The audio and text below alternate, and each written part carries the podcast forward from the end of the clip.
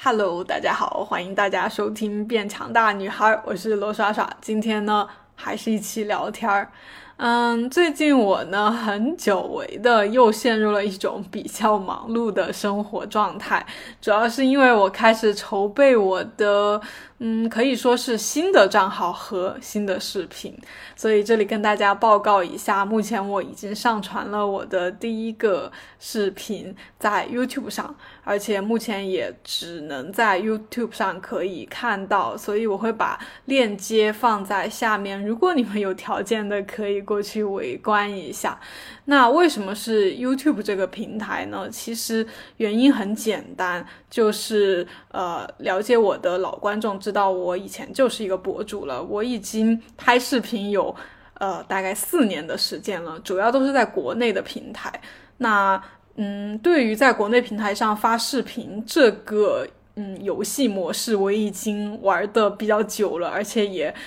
该体验的都体验过了，好的、坏的，嗯，纠结的，呃，对，就是各种我都知道了。所以我当时有想要再重新更新的时候，我的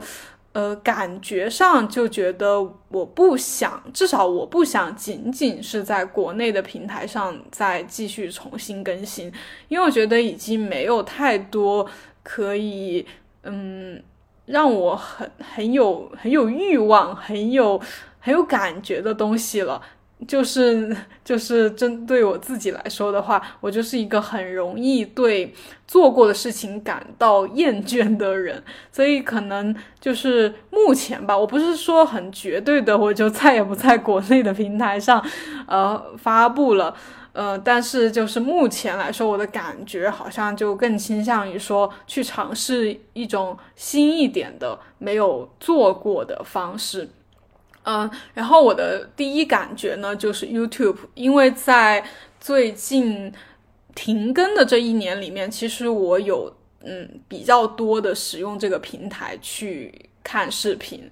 嗯，我就觉得还挺。还挺喜欢的，就是这个平台。然后这种感觉其实跟我最开始更新视频，就是我最初做博主的时候感觉是一样的。那个时候我主要是在用 B 站和微博嘛，然后我也觉得在 B 站上看视频很开心，然后在微博上更新动态，呃，就是。会很习惯，所以我在最开始做博主的时候，主要使用的平台也是呃微博和 B 站，呃，只不过后面呃各种事情的发展吧，可能是我变成了一个博主，然后也可能是呃在上面经历了一些事情，我就慢慢的对呃。这些平台的感情变得复杂了起来，就没有那种单纯的喜欢和开心的感觉了，里面还掺杂了很多复杂的情绪。然后后面我就比较少，就是除了工作以外，就上传我的视频以外，我自己平时是很少去，至少 B 站是几乎不太用的，然后微博偶尔会看一看，然后后面更多的用的是小红书嘛，所以我后面就不是。呃，比较多的是在小红书上更新嘛。如果有 follow 我的每一个平台的话的人就知道，啊，就后期会小红书上会多一些，多出现一些，而且平时自己会爱去看小红书上的其他博主，然后后面好像。嗯，就小红书也在看，但小红书它可能那个平台更多的是说是检索信息的功能更大一些嘛。然后看视频的话，我就慢慢的迷上了 YouTube，呃，这样看了大半年下来呢，我现在自己也有一股很强烈的感觉，说我想要去拍视频，想要发布视频，所以说我就会。呃，对，首选这样一个平台。当然，当然，我现在脑袋里也也有也有一个想法，就是后期有比较有时间的时候，我会同步到国内的平台上。但是至少最近吧，我在呃为这些新视频的前期有很多大量的工作要做，我就没有那么多的。呃，那种闲 闲心吧，去想这个事情，所以现在更多的就是想自己集中注意力在我最想做的事情上，我最想做的方向上。那这就是对我对于我目前的一个呃决定的一个解释吧，就是跟大家啊讲一讲。那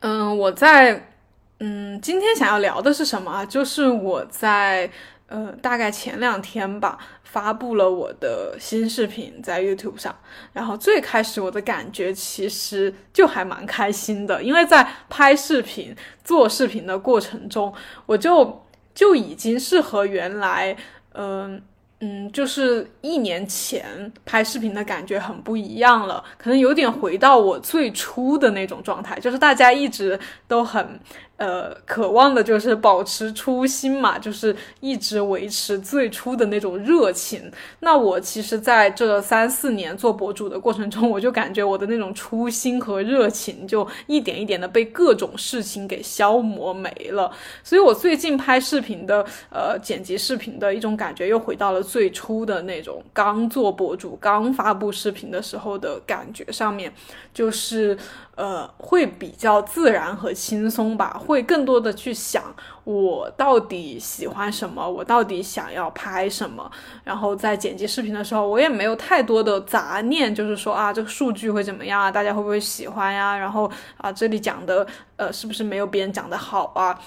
就没有这种想法，我更多的是沉浸式的去呃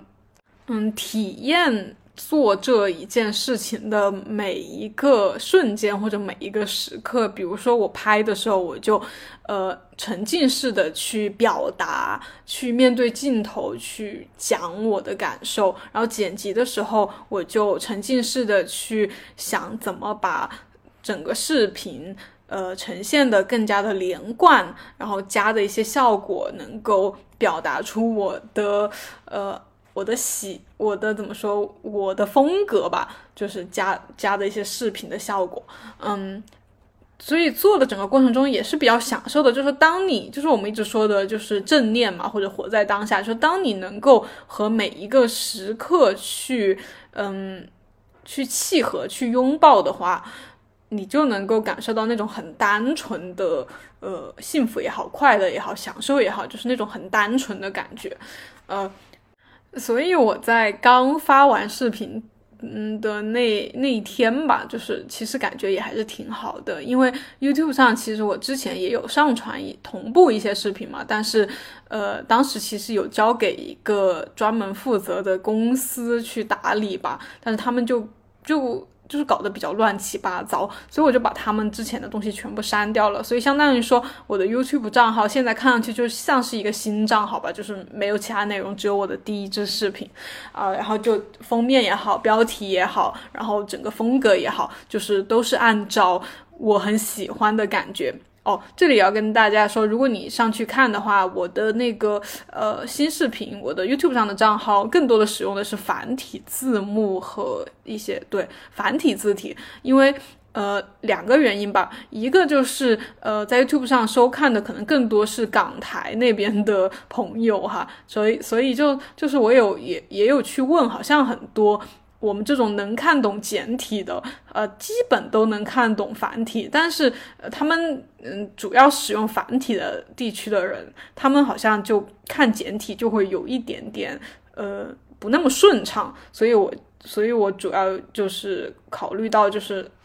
两边都能考虑到，就是简体和繁体都能考虑到的话，还是主要使用繁体。然后另外一个原因呢，就是其实我从小就还蛮喜欢繁体的，虽虽然我不会写哈，但是我看到繁体会有一种比较喜欢的感觉，而且我有买很多的那种港台那边出版的书嘛，我就觉得呃繁体的出版物就让我很喜欢，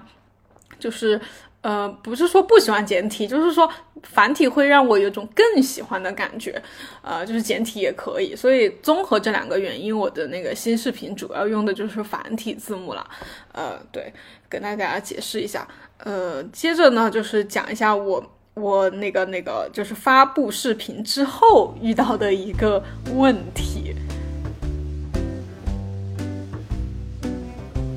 这个问题是什么呢？嗯，就是我在发布完视频的第二天嘛，然后我家先生你就有比较关心的来说啊，看一下你呃新发布出去的状况是怎么样。他的意思就是可能想看一下有多少人看呀，或者是有没有什么评论。呃，当然，因为这个账号各方面就是呃，都是新的嘛，所以说数据从数据上来看呢，就是比较少的，就是看的人会比较少，然后评论也会比较少，嗯，然后他当时这么问的时候，其实我的内心就很明显的升起了一股嗯烦躁和嗯可以说不是很开心的一种负面情绪吧，啊，当然我有比较敏锐的能够感感知到，如果以前的话，嗯。嗯，因为这种感觉其实很熟悉，呃，因为以前我在呃做之之前的视频的时候，我的我我家先生他也会比较关心，也不叫比较关心，就是偶尔会来看一下，哦，你这个视频很多人看，或者你这个视频有人呃在那里说些有的没的，就是他会来跟我讲嘛，嗯，然后以前我面对这个的时候，其实也是感觉很不好的，就是。就是，嗯，所以我就是今天来跟大家剖析一下我的 我的这个心情哈。我觉得这一块其实是我一直没有很清楚的去面对的和很很清楚的去把它清理的，所以今天也是跟大家一起去进行一个清理。在这个过程中，大家也可以顺着我的思路，把你们最近比较困扰或者一直以来你比较不想面对的。一个一件事情或者一个东西一个话题可以去展开来，呃，想一想哈，嗯，然后以前就是嗯嗯有人这么说的话，就是我周围的朋友或者我家先生这么说的话，我内心就会是一种觉得说，嗯，有点像那个老师。呃，来检查你的作业的那种感觉，就是来看一下你的这个字写的整不整齐啊，你的这个呃作业有没有呃写的，就是比较按时的完成，是不是在偷懒，有很多题都没做，就是我有一种被别人检查的感觉，就是我我在做一个事情，然后你要来看我做的好不好，然后以及嗯呈现的效果怎么样。这个感觉就让我很不爽，呃，虽然我感觉这个应该是很普遍的一种呃状态吧，就是在比如说我们读书，刚才我不是举的例子，就是读书的时候，就是有很多人来检查你的呃作业，然后工作之后就有很多人来检查你的任务，呃，你的工作完成的怎么样。虽然我就是呃因为讨厌这种感觉，所以我毕业之后就没有就基本上没有去从事过正儿八经的工作。因为我发现我内心其实特别讨厌这种感觉，嗯，然后这个也让我想起我以前在呃嗯，因为我一直从小大概初中起，我就觉得我很想成为一个作家，然后那个时候我就有去嗯写一些自己的作品吧，就是那个嗯一些小的故事、短篇故事或者散文那种，然后我记得当时有一些还发表在了那种。那种像青少年刊物吧，就是主要在学校里面呃发行的那种，就不是社会上知名的 那种刊物了啊。然后就会有一些人，就是周围的同学或者老师，他就会来问一下，就有点像我家先生问我最近视频怎么样的那种那种感觉。当时我就挺不适的，就是有一种不适感。一种义务感的那种那种感觉，嗯啊，所以就是说，嗯，可能我是一直有把自己当做一个作家、一个创作者吧。然后我对我的作品就是，嗯，我自己当然就是会比较喜欢的，但是。如果周围的人他会来评价，他会来审视他的话，我就会很紧张。然后，当然，如果他们是带着敌意和批评的那种，和那种挑挑三拣四、挑刺的那种心态来看的话，我就会尤其的不爽和不开心。嗯，所以这也是我拍视频的后期主要的一种。感受吧，就是我会有一种发布了视频之后，我就会呃忐忑不安，我不敢打开我的视频的页面，然后不敢看下面的评论，我就会觉得，嗯，那些人都是抱着非善意的感觉，以及以及我的东西可能没有那么好，不足以吸引到那么多人来看，就是有时候我打开。就是点开我的页面会看到我的新发布的视频，就是看的就是那个播放的数字哈，它虽然有那么多啊几千或者上万呃或者多少，但是呢，它就。没有达到我的头脑里想的那个数字，因为我们头脑里想的数字，我后来有去分析一下，一个呢就是我我的视频曾经达到的一个数字，比如说我曾经有视频有。百万的播放量，有很多的评论，很多的转发，就是曾经有几个视频哈。然后第二个数字呢，就是别人的视频，就是因为我们一般在首页上刷到的视频都是那种已经比较多人看，就已经是比较热门的视频了。然后他们的视频也是百万、千万的播放量啊，各种点赞，就是我。脑袋里有这样两个数字，就是它都是一种很高、很高不可攀、很巨大的数字。所以说，当我看到我平时发布的视频的时候，那个数字肯定是远远小于我想象的那个数字的，所以我就会有一种明显的、掩藏不住的失落感，一种对自己失望、对对对观众失望，对。我会有种双向的失望，就是一方面我就觉得我的视频为什么没有吸引到更多人来看，另外一方面会觉得观众为什么这么没有眼光，就是为什么他们不来看，嗯，然后这种情绪就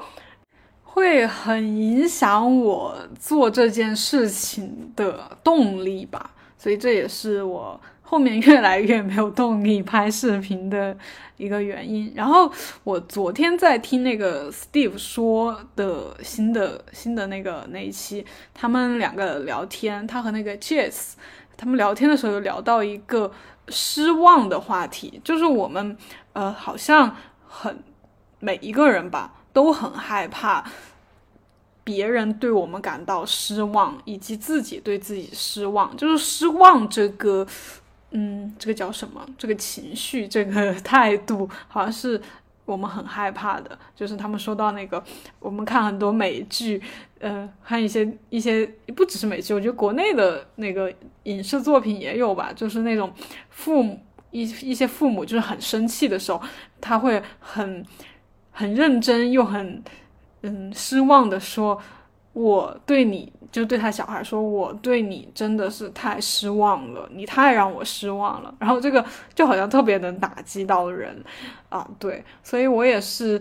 嗯，好像一直都很害怕面对这种失望吧。就再说回到。我家先生这一次在我发重新发布视频之后，而且是在一个新的平台嘛，就是一切都是未知的。就是我如果我是在以前的平台发的话，反正多多少少都会有那么多人来看的，就是不会是一个很少很少的数字。但是这个新的平台、新的账号就可以，也说也不是说完全预料不到，但是就是说可以预料到的，就是数字会很少。然后我就很害怕。嗯，这个很少的数字会让他失望，所以当他这么来问我的时候啊，你你新发的视频怎么样啊？然后怎么怎么的，我会，我会，我我会很会是一种很不开心的感觉，很不想他提到这个话题。但是当我深挖的话，我更多的是害怕他会对我失望。哎。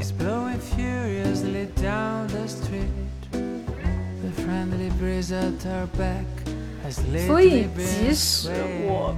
在这大半年，就是像之前给你们讲的，呃，节目里面讲的一样，就是不断的在调整自己的心态吧，不断的在去，嗯，可以说试图去，嗯，去掉我心中的这些恐惧。去不要让他们再出现影响我，但是我在这一次重新发布视频之后，的确很明显的感受到了那种熟悉的负面情绪或者是不好的感受。嗯，就是在他问了我这个问题之后，然后的那一天，也其实就是昨天了。就是昨天后后面我又去反复的打开自己的 YouTube 的主页，然后看到那个比较少的数字，嗯，看到自己的那个很喜欢的视频没有被很多人给呃发现吧。然后内心的那股情绪，我能感觉到它在一点一点的，就像呃，就像往泳池里灌水一样，就是很缓慢的那种感觉，就不停的填满我的内心，一点点的上升。然后我当时，我昨天我就有一种很很久没有，但是。之前很长时间体验的那种无所适从的感觉又回来了，然后我就我就再次又又有另外一种恐惧，就是我害怕又回到那种状态当中，然后我努力的想要说让自己不要对自己失望，不要陷在这种不好的感觉里面，但是就好像没有很没有很有效的改变哎，呃。然后后面下午的时候我就去健身嘛，然后嗯，其实，在昨天上午的时候，我有拍新的第二支视频，然后下午我就，然后下午到拍完视频之后，我那种不好的感觉其实有整个笼罩到我身上，也有影响到我对第二支拍的视频的感觉。其实，嗯。按照之前没有发生这件事情之前，我的整个感觉是很昂扬的，是很洋溢的。就是我在做第一支视频的时候，我的感觉是很好的。所以第二支视频，我想的是，我拍完了之后，我会很有兴趣去剪辑它，去编辑它。但是当我大概的粗剪完成之后，呃，我陷入了一种深深的无力感和嗯不满意的感觉当中，然后。我很无所适从，我不知道怎么办。我当时就没有继续剪辑下去了，我就出去健了个身。然后健身的时候，我就尽力让自己，呃，集中注意力在健身上嘛，就是尽量不去想。呃，就是健身的时候还好，然后健完身之后回来，我整个人就非常的累，就是上午拍视频，然后下午健身，加上一整天都在进行一个算是精神情绪的内耗吧，所以我就很累很累，我连呃自己准备好想看的电影，我也没有精神去看，我也没有嗯。就是没有动力去剪辑那个视频，因为在前几天我剪辑第一支视频的时候，我还蛮有动力的，就是呃，哪怕就是还挺挺累的，就是这个工作剪辑视频其实还是挺累的，但是我还是很很开心的在剪。然后这第二支视频的时候，我没有怎么剪辑，但是我就有一种很强烈的没有兴趣了的感觉，嗯。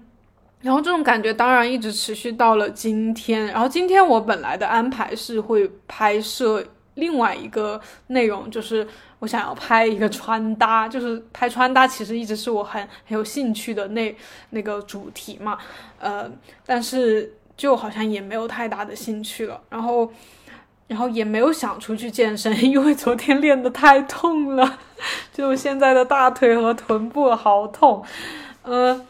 然后再加上昨天一天很累嘛，就感觉今天好像没有完全恢复过来，所以我最后的决定就是，我早上的时候，呃，在楼下遛狗的时候有稍微的冥想一下，就是在那个呃，等会会给你们放一张图片了，就是在一个很漂亮的花树下面，就是它在落花瓣，我不知道那什么花耶，就白色的。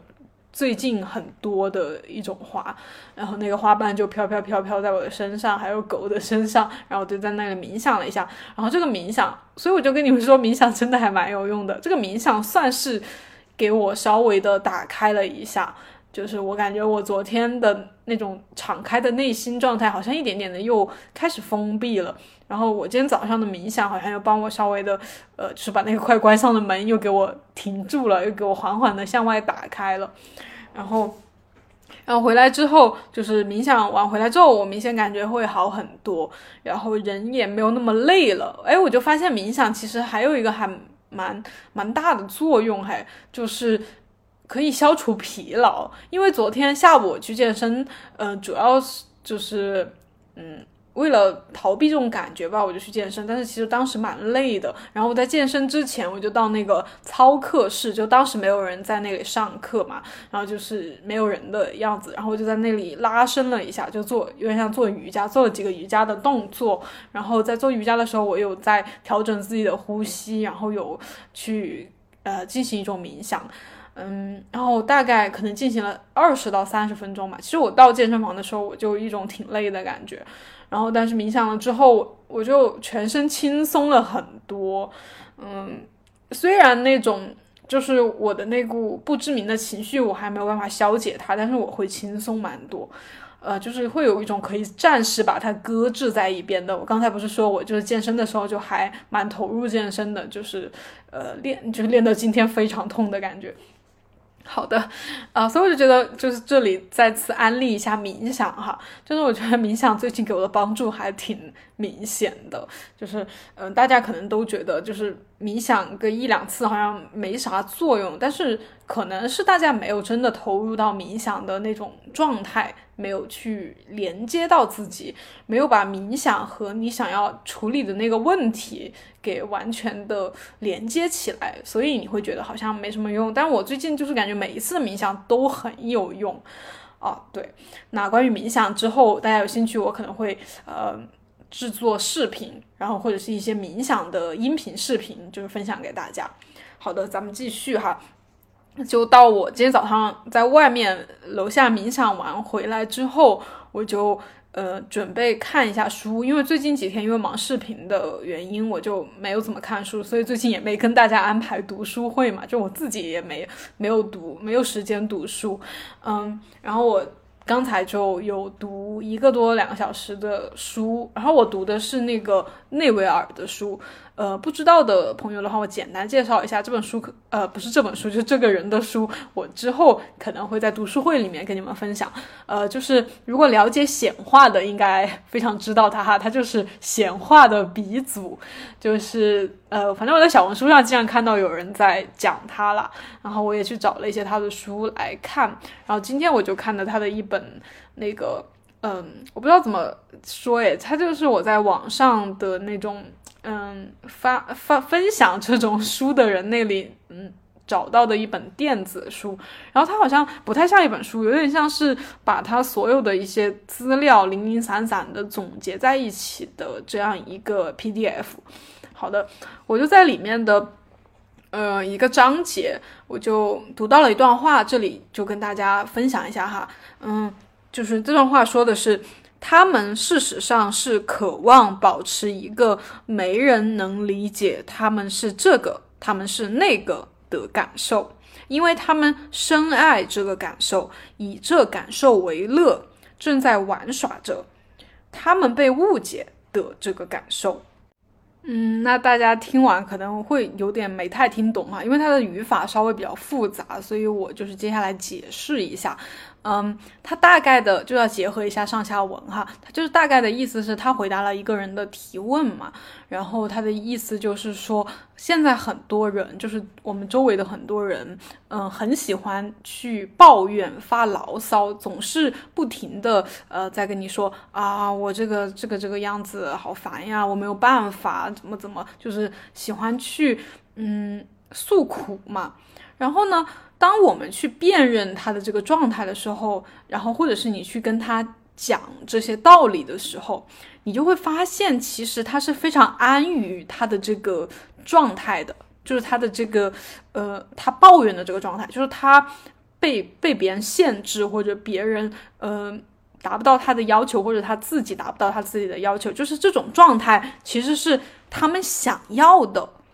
他们。虽然觉得很痛苦，虽然觉得很多时候很折磨，或者是要去抱怨，但是他们是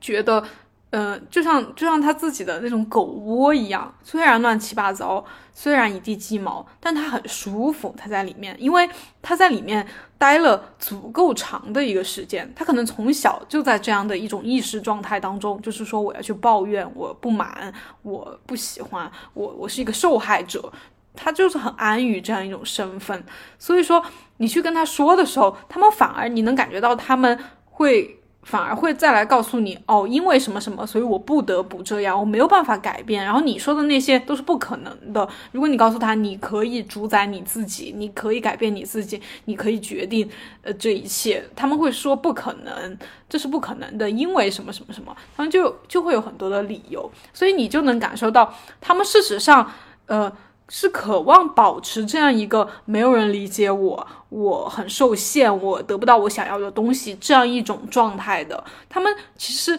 内内心最深最深的潜意识是深爱这种感受的，是以此为乐的。他们就是很乐于玩这种我很苦，我是受害者，我嗯呃这个人也对不起我，那个人也对不起我，然后他们都欺负我，他们都嗯。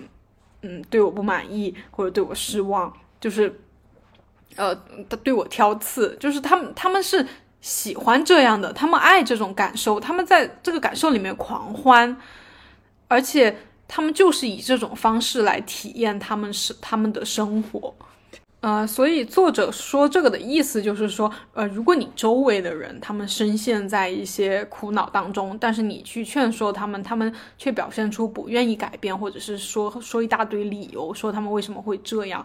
呃，那你就不用硬要去改变他们，因为这是他们选择的，他们愿意的，他们乐意的啊，所以，呃。看到这里的时候，就是我刚刚才看到这里，看到这里我就我就打开了这个录音跟你们聊这个嘛，就是我及时的一个感受。因为看到这里的时候，我就突然一下子，呃，有种被点醒的感觉。我就发现我好像也是这样一个人，就是我刚才跟你们讲的，就是我我觉得，嗯呃，我家先生或者是周围的人，他们会对我感到失望，会因为我做的做的东西。做的作品或者是我的行为，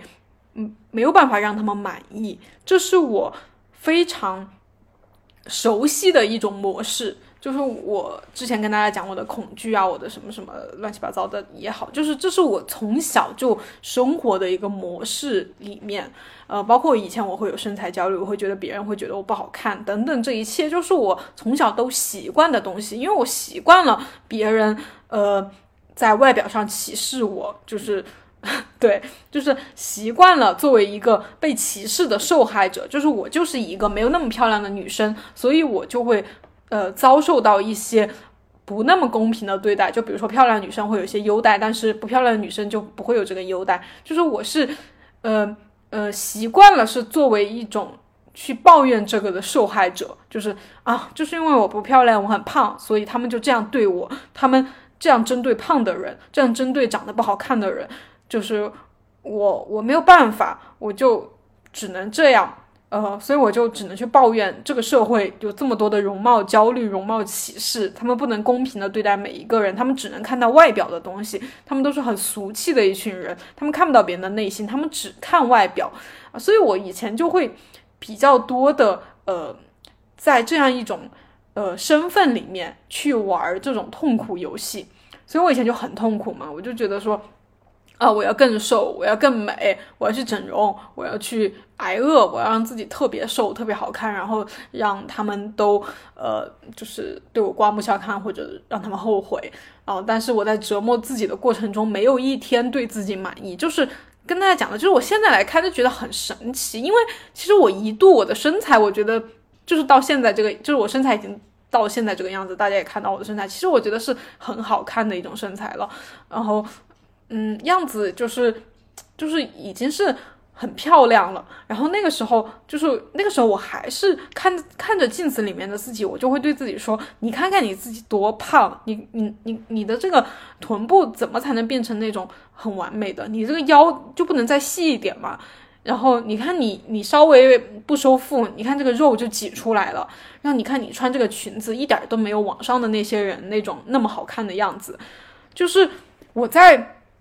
以前，我即使改变那么多，我自己对自己的这个对话、自我对话、自我评价，就还是这样的一塌糊涂，这么有针对性，这么嗯的呃，像是呃，我内心就是有一个人，他不停的在。鞭打，或者是不停的在呃教训一个，就是教训我的内在小孩儿。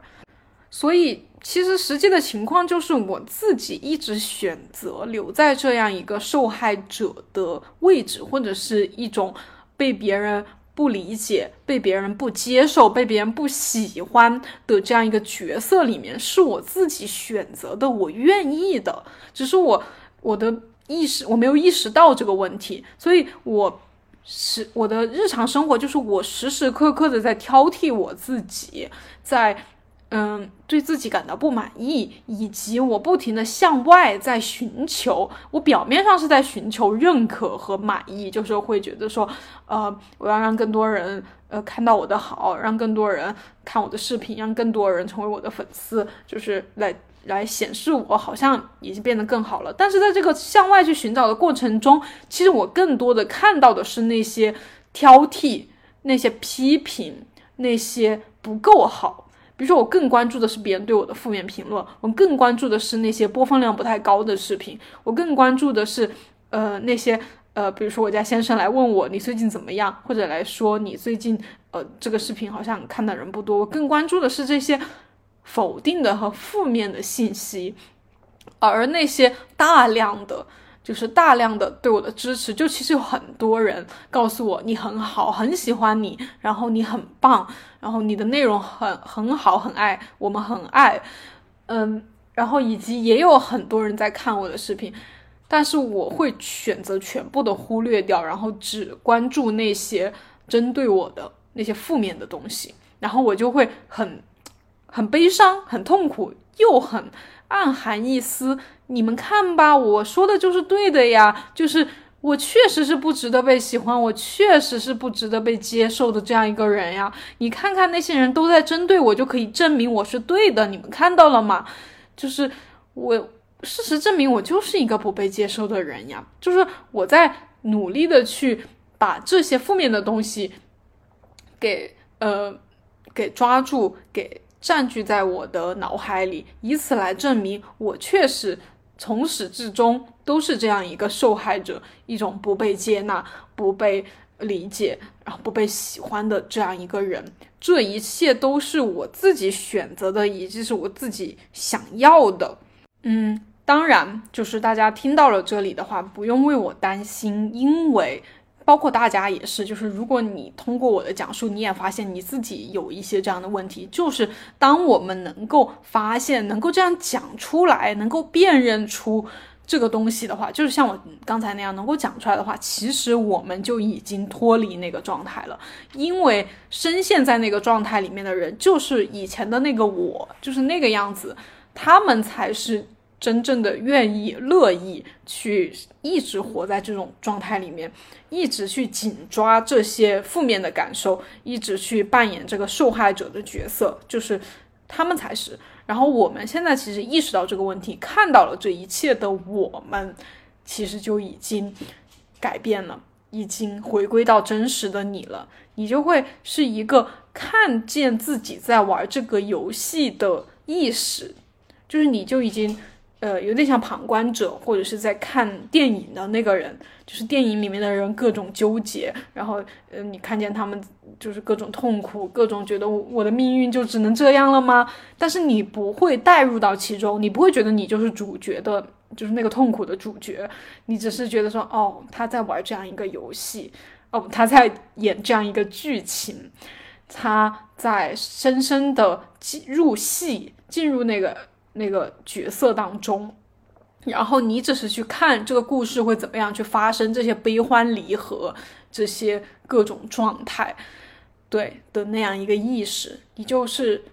不会再被牵扯其中了，不会再深陷，就是你还是会能够感受到，就是我们看电影的时候嘛，就是有时候悲伤的镜头，我们也会很哭，就是觉得哇太惨了，怎么这样？然后看到很激动的那种好的。呃，情节的时候，我会觉得哇，太开心了，振奋人心，就忍不住想要大喊一声“哦耶 ”，就是对，就是因为我们也会被这些剧情感动，所以说有时候我们也会觉得感受到悲伤，感受到快乐。但是你就要想象，就其实跟看电影是一样的，你在日常生活中为自己感受到的那些感受，也只是你体验到了自己内心的那个剧情。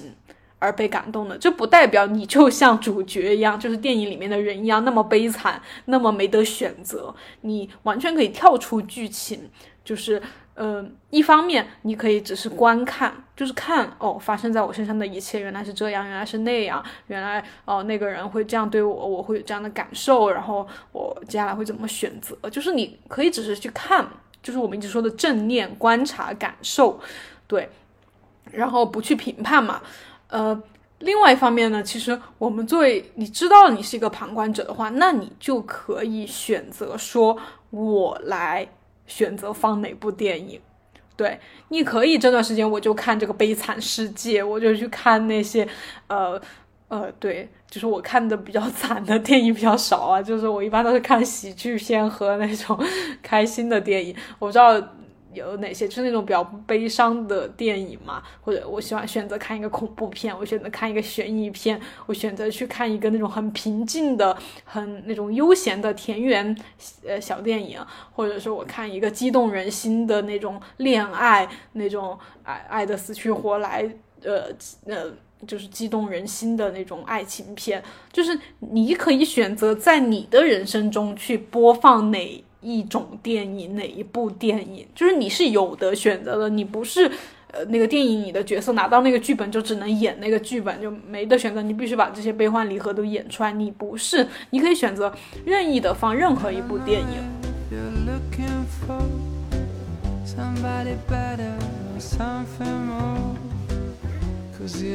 OK，说到这里，其实今天的聊天呢，也是我自己的一个。个人的需求，就是我在跟你们聊天之前，其实我没有完全从我自己的个人情绪里面出来。然后通过这个聊天呢，一方面我表达了自己，另外一方面我好像也渐渐的找到了一个出路吧。一个，嗯，就是我现在其实目前播放的电影就是。对我正在开始我的新账号，然后我正在想办法怎么逐渐的去把它打造成我想要的样子。然后这个过程中肯定就有一些呃失望啊、纠结呀，不就是事情发展不如我的意呀这样一些东西。然后我都会尽量的去把它看作一种剧情吧，就是我正在。体验的一个游戏卡带，就像 VR 游戏，就是我进去了，虽然感受是非常的真实，但是这是我选择的一个游戏模式。像里面就像玩一些游戏里面，它不是很恐怖、很惊悚嘛？但是我其实时刻都知道这一切都是假的，就是不是真实的，是我选择玩的一个游戏而已啊！所以我可以去感受那些呃别人会不会对我失望，然后感受那些。嗯，事情到底会不会按照我想的那样发展呢？它会不会往好的方向发展呢？呃，喜欢我的人会不会越来越多呢？就是去感受这些呃不确定，这些迷茫，嗯，那这些都是我选择去感受的。然后，如果呃有一天我选择去感受一种嗯充满了能量，充满了嗯自我肯定，充满了嗯。对，就是这种肯定的这样一种情绪，我也可以一键切换切换回那种那种充满了爱、洋溢着爱的那种模式。我可以不在意这些，呃，嗯，这些数据会不会让人满意，它会不会达到一个让人满意的感觉。我只是就像我，呃，做第一个视频，就是刚发布的那个视频，我做的过程中，其实我就是一种，呃，完全没有想太多，我只是。很投入的去做这件事情，就是这种感觉，其实是我最喜欢的一种模式，所以我也可以更多的把自己切换回那种我我很喜欢的、我很投入的做这件事情的模式，然后不在意那些数据，不在意外界的对我的看法，哪怕是我最亲近的人，我也可以，嗯，并不在意他们。对我是否是失望？是否是没有达到他们的预期？没有达到，没有让他们满意？就是我可以去不感受这些东西，我也可以选择感受这些东西，这些都是我的选择而已，而一切都是一种感受而已，就是他们没有高低上下之分，就是多少快慢，嗯。贫穷、富裕、美丑、胖瘦，就是他们没有高低上下之分，他们都只是一种体验而已。那当然，我也是在这个嗯修行的过程中啦，也不是完全就是能够按我说的那样去完完全全的做到。但是这就是我的探索过程吧。我觉得凡事都是有一个过程的。如果一下子我就能做到那种。很厉害，像圣人一般哈，那种神仙一般的那种，呃，了无牵挂，没有七情六欲，我也觉得就没有什么意思了呀，就没有这个，就所有事情没有了过程就没有了意思。比如说你现在决定要一个什么，然后马上就有一个什么的话，没有你去呃摸索、去探索、去创造的那个过程，那一切就会比较索然无味。对，那这也是我们的意识或者是我们的灵魂。不想要，不想要的，呃，不是不想要，就是他想要的其实是过程，是体验了，对，所以我就想说，一切的发生都是都是可以的，都是都是应该发生的。OK，那这就是我今天想要跟大家聊的东西了，也感谢大家可以跟我一起去探索自我。我们下一期再见，或者是视频里面见啦，拜拜。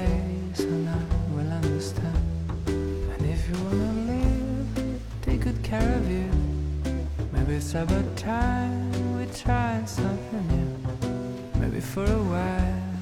maybe just a fluke. The wind will just give back the same way that it took. But then the house just won't be the same. Trees will be moaning and crying your name.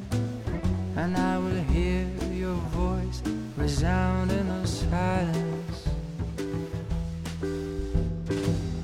I'm gonna browse through my old scrapbook. I better left at the way we Up for a hint that the wind is sounding you back. So if you wanna go, make it very quiet. Leave the door half open, don't turn on the light. I will see the note lying on the stand See the empty space and I will understand. And if you wanna live, take good care of you. Maybe it's about time try something new. Maybe for a while, maybe just a fluke. The wind will just give back the same way that it took.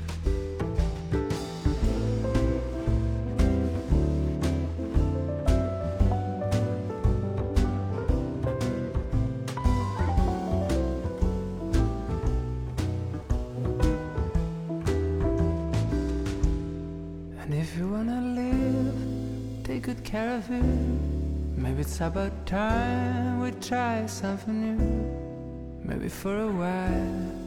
maybe just a fluke. The wind will just give back the same way that it took.